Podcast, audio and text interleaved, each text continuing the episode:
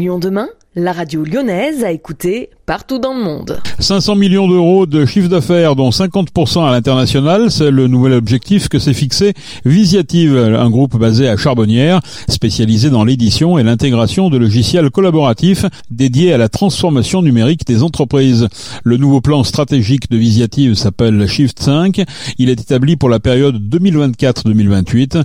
Laurent Fiard, son PDG, estime que le besoin de transformation des entreprises n'a sans doute jamais été aussi important et impérieux compétitivité et besoin d'innovation accrue, accélération de la révolution digitale, urgence climatique et environnementale, cybersécurité, intelligence artificielle, tous ces sujets vont accélérer, selon lui, la transformation des PME et des ETI.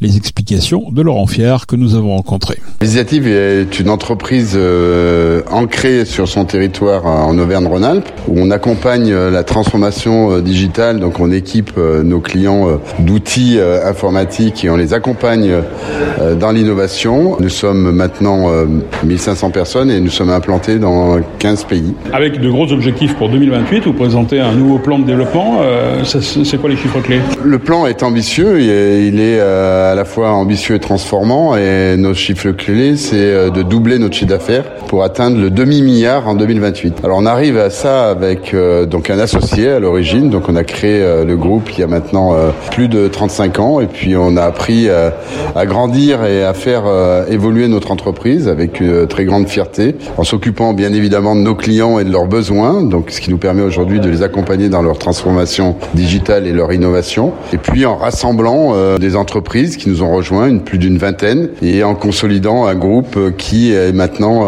international et qui veut s'exprimer sur la compétition mondiale. En 2023 et dans la perspective de 2028, c'est quoi les enjeux de la transformation numérique Parce qu'au début, on y avait pas ce que c'était. Hein. C'était la connexion à Internet, c'était acheter un ordinateur.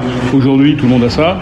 C'est quoi aujourd'hui les enjeux? Les enjeux sont extrêmement profonds. Hein. J'ai l'habitude de, dire que le digital n'est pas une stratégie à côté de la stratégie, que le digital est au service de la stratégie d'une entreprise, donc des chefs d'entreprise, et bien sûr pour améliorer leur compétitivité et leur croissance. Donc nous, on s'occupe principalement euh, d'améliorer les processus, euh, de fournir des solutions métiers qui vont permettre de gagner en et bien sûr de faire euh, plus de business, donc plus de croissance, donc des outils euh, qui euh, permettent aux entreprises industrielles eh ben, de se moderniser.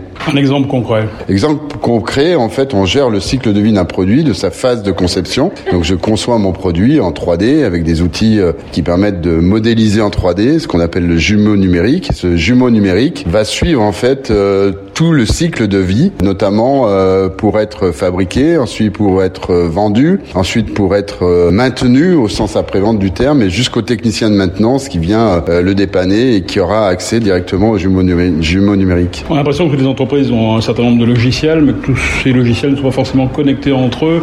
Euh, est-ce que vous contribuez justement à ce que les données soient... Euh, Alors, on est au cœur de la stratégie visiative, hein, c'est de simplifier cette dynamique d'interopérabilité entre les données et de faire en sorte que toutes ces solutions qui sont déployées dans les entreprises bah, communiquent mieux entre elles donc ce qu'on appelle euh, l'entreprise plateforme, c'est-à-dire une entreprise qui est capable d'avoir euh, une plateforme au service de ses collaborateurs et de ses clients avec tous les outils logiciels qui vont permettre d'améliorer cette productivité et euh, d'aller chercher de la croissance. Comment on gère le RH quand on se développe comme ça Quelles procédures vous avez mis en place? Donc j'ai noté l'académie, la, Visitive Academy, c'est quoi par exemple? Oui, on veut être une entreprise apprenante, donc apprenante aussi bien bah, par nos clients et pour nos clients que nos collaborateurs. Donc on a mis en place 300 euh, cursus de formation pour accompagner la compétence de nos collaborateurs. Donc on est très fiers de ça, on le fait au niveau international. Et on a en perspective d'ouvrir cette académie visiative pour aller chercher euh, justement les enjeux de l'industrie du futur à l'ensemble de nos clients. Donc pour former aussi bien des dirigeants d'entreprise que des personnes qui accompagnent la transformation et bien sûr euh, les utilisateurs des nouveaux outils pour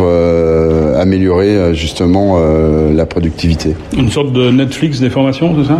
Oui, le, principe est une plateforme au sens de diffusion de contenu, à l'instar de, Netflix, c'est-à-dire chaque utilisateur peut choisir son contenu, peut choisir euh, sa programmation et, et, suivre les formations qu'il souhaite. La RSE aujourd'hui est euh, une, obligation dans les entreprises, mais vous, vous, êtes, vous allez un petit peu au-delà, je crois? Alors on va effectivement au-delà. bon, on est euh, bien sûr ce que j'appelle ESG leader, donc RSE leader avec les bons labels comme Ecovadis, Gaia, sur lequel on progresse chaque année. Mais on veut être plus impactant, c'est-à-dire mettre dans notre proposition de valeur, dans les solutions que l'on propose à nos clients, des solutions qui vont permettre d'impacter leur innovation, d'accompagner les sujets de décarbonation et de les accompagner sur leur stratégie RSE. Donc on est vraiment au cœur de ce mouvement-là et on évangélise aujourd'hui au niveau des, des, PME et des ETI pour qu'elles soient euh, prêtes à justement évoluer sur cette stratégie RSE.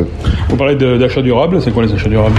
Bah ça veut dire qu'il faut être euh, sélectif, il faut réfléchir euh, sur chacun des, des achats et, et, de vérifier à la fois les processus et les produits que l'on achète pour être sûr d'être dans la bonne dynamique de décarbonation. Plus généralement, vous parlez d'entreprises de croissance innovante. Ça, ça veut dire quoi? Vous êtes contre ce cloisonnement d'entreprises de la TPE, la PME, ETI Oui, alors effectivement, j'aime pas trop les seuils. Je résume euh, en fait TPE, PME, euh, start-up vers euh, un terme que j'ai appelé ECI qui s'appelle entreprise de croissance et d'innovation. Donc c'est des entreprises qui ont envie de se réinventer, qui se transforment et qui vont chercher par l'innovation de la croissance, quelle que soit leur taille. Donc c'est juste une question d'impulsion, c'est pas une, question de taille. Voilà, j'ai pris ce, ce, petit jeu de mots ECI qui me semble adapté à, aux entreprises qui doivent se transformer. Le développement de Visiative demain, c'est quoi? C'est plutôt à l'international, plutôt en France? Alors aujourd'hui, Visiative fait 35% de son chiffre, donc des 260 millions à l'international. Sur ce plan de 500 millions, notre ambition est de faire 50% à l'international. Donc on veut euh, démultiplier et déployer ce qu'on sait bien faire en France, le faire euh, dans d'autres pays. Quel conseil vous donneriez à un jeune qui sort d'une école de management aujourd'hui et qui voudrait